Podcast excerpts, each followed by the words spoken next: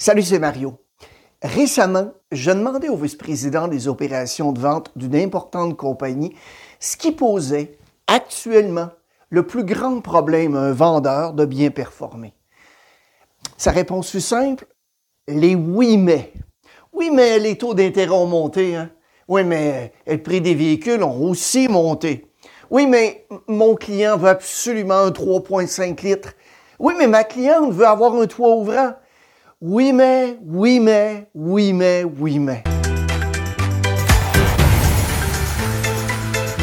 Remarquez, il peut avoir de ces rares avantages à oui, mais qui sont positifs, comme par exemple, oui, je me suis acheté ce nouveau sac à main, mais j'ai travaillé tellement fort cette semaine que je le méritais. Le plus souvent, le oui, mais c'est en fait un espèce de stratagème du diable. Ça nous maintient embourbés dans le statu quo, ou pire, ça nous conduit au malheur. Imaginez un peu une voiture coincée dans la boue. On dépense une énergie précieuse à faire tourner nos pneus sans vraiment aller nulle part. Seulement plus profondément dans la boue. Le oui mais, c'est vous dans la boue, en train de tourner. Il y a beaucoup de gens qui pensent que le oui mais, c'est la même chose que le oui et. Alors qu'en fait, c'est son jumeau maléfique. Oui mais, c'est une expression sournoise qui s'insinue dans nos conversations quotidiennes, qui nuit à nos relations, à nos performances et qui rend difficile l'accomplissement des actions. Le mais annule effectivement tout ce qui vient juste après le oui. En fait, c'est comme si le oui n'avait jamais existé. C'est une autre façon plus élégante et sophistiquée de dire tout simplement non. On a aussi dans cette catégorie les mots cependant, en attendant, malgré, pourtant, nonobstant, néanmoins, et le nom moins célèbre, en tout cas. Si vous êtes le vendeur ou la vendeuse qui attend d'avoir pour vendre la bonne marque, le bon produit, le bon prix, la meilleure qualité, le bon groupe d'équipement, le meilleur service après-vente, le taux d'intérêt le plus bas, le meilleur patron ou patronne, la meilleure directrice commerciale, eh bien, à ce moment-là, je pourrais me dire, hey là, là, je vais vendre vraiment malade excusez-moi de péter votre ballon, mais ça n'arrivera jamais. Et c'est d'ailleurs pour ça que vous avez un travail. Dites-vous bien que si tous ces éléments étaient alignés, en fait, on n'aurait pas besoin de votre grand talent de vendeur et vendeuse. C'est à vous uniquement de répondre aux opportunités qui se dressent devant vous. Je vous confirme une chose, le oui mais ne conduit absolument rien. Ce n'est pas le oui mais qui va vous faire augmenter vos ventes et améliorer votre performance. Allons donc voir ensemble les pistes de solutions. Et avant de s'y rendre, d'ici la fin de la vidéo, je vous dis comment obtenir gratuitement un exercice pour vous et votre équipe afin de modifier votre façon d'aborder le oui mais et le rendre beaucoup plus productif. La plupart du temps, on utilise le oui mais de façon consciente ou inconsciente de quatre manières. Premièrement, croyez-le ou non, on le fait pour attirer la sympathie des autres. Oui, mais c'est souvent une variation sur le thème Ouais, j'ai des beaux yeux, mais j'ai pas de cheveux. En gros, on se rabaisse, on se met de côté ce qui est bon et on se concentre sur ce que nous pensons être mauvais. On pense qu'en se dépréciant et en jouant à la victime, on va attirer la sympathie des autres et ainsi une espèce de sens d'appartenance à un groupe de négatifs. Évidemment, ce groupe ne vous élève en rien il vous tire plutôt vers le bas. Répéter à outrance, ça nous laisse un sentiment de tristesse, de colère, voire de désespoir, et ça affecte malicieusement notre confiance en nous-mêmes. Deuxièmement, on le fait aussi pour se déresponsabiliser. Quand on utilise le oui mais dans une conversation avec d'autres personnes, il se peut fort bien qu'on évite quelque chose, comme par exemple assumer la responsabilité de nos propres actions. Dans mon travail avec les vendeurs et vendeuses, directeurs, directrices qui sont en affaires, j'entends souvent ce genre de oui mais. Sans doute le plus fréquent, oui mais écoute euh, Mario, j'ai pas le temps. Je n'aurai pas le temps. Troisièmement, on le fait aussi parce que c'est facile et l'humain, en général, se dirige toujours vers la facilité. L'énergie est précieuse et le cerveau est câblé pour la conserver dès que possible. Il est de nature humaine de suivre la loi du moindre effort. En fait, la loi du moindre effort stipule que lorsque l'on doit choisir entre deux options similaires, les gens vont se diriger naturellement vers l'option qui demande le moins de travail. En fait, il y a plusieurs années, un collègue qui m'a demandé si je savais pourquoi les rues de la vieille ville de Québec étaient faites de la sorte. Si vous êtes déjà allé dans le vieux Québec, vous savez de quoi je parle. C'est des rues qui sont sinueuses et en pente. J'en avais aucune espèce d'idée. Mon collègue m'a alors dit que les ingénieurs de l'époque ont fait les plans afin que les bœufs qui transportaient la marchandise puissent le faire avec le moindre d'effort possible. Entre vous et moi, aucune idée si c'est vrai ou non en passant. Il a ensuite ajouté que dans la nature en général, on va toujours vers le chemin le plus court et le plus facile. La fuite d'eau dans un boyau d'arrosage, le court-circuit dans un fil électrique, évidemment, un humain qui est confronté à un défi. Quatrièmement, parce que la réponse fait plus souvent appel à nos croyances plutôt qu'aux faits eux-mêmes. Est-ce que vous avez déjà réfléchi à ceci?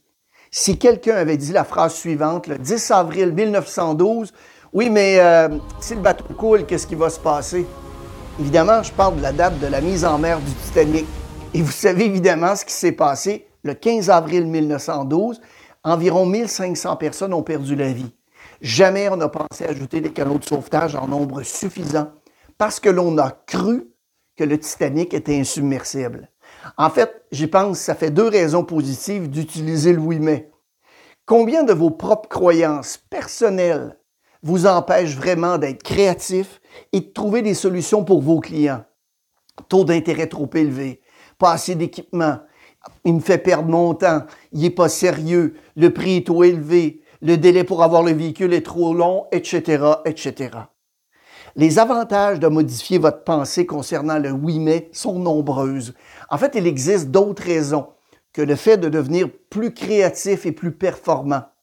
Dire oui sans le mais signifie que vous êtes prêt à dépasser votre zone de confort et à relever aussi un nouveau défi.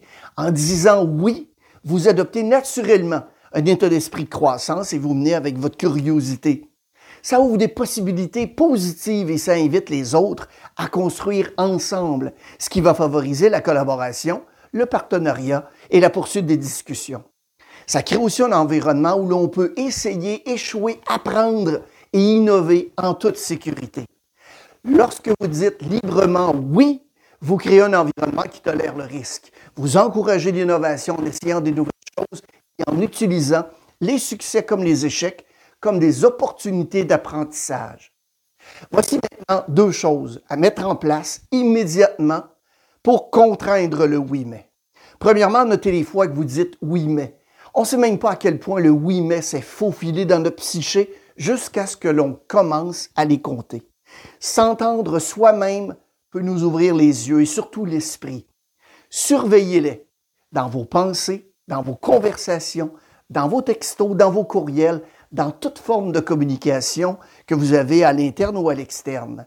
Un truc pour vous aider à changer votre façon de penser que m'a partagé une collègue. Lorsque vous entendez oui mais, associez-le tout de suite avec la phrase suivante. Dites-moi plus ou ses variantes. Oui, mais écoute, euh, Mario, le, client veut absolument un moteur 3,5 litres. Pourquoi il veut absolument 3,5 litres? Oui, mais Mario, le client dit qu'il veut y penser. Qu'est-ce qui le fait hésiter? Poser la question va vous permettre de comprendre là où les véritables raisons et ainsi amorcer des pistes de solutions. Et au risque de me répéter, s'il vous plaît, n'attendez pas la bonne marque, le bon produit, le bon prix, la meilleure qualité, le bon groupe d'équipement, le meilleur service après-vente, le taux d'intérêt le plus bas, le meilleur patron ou patronne, la meilleure directrice commerciale. Votre travail, c'est de trouver des solutions et de les proposer à votre client. Deuxièmement, remplacez le oui mais par oui et. Vous avez sans doute vu le film Yes Man? Oui, je veux prendre des cours de guitare.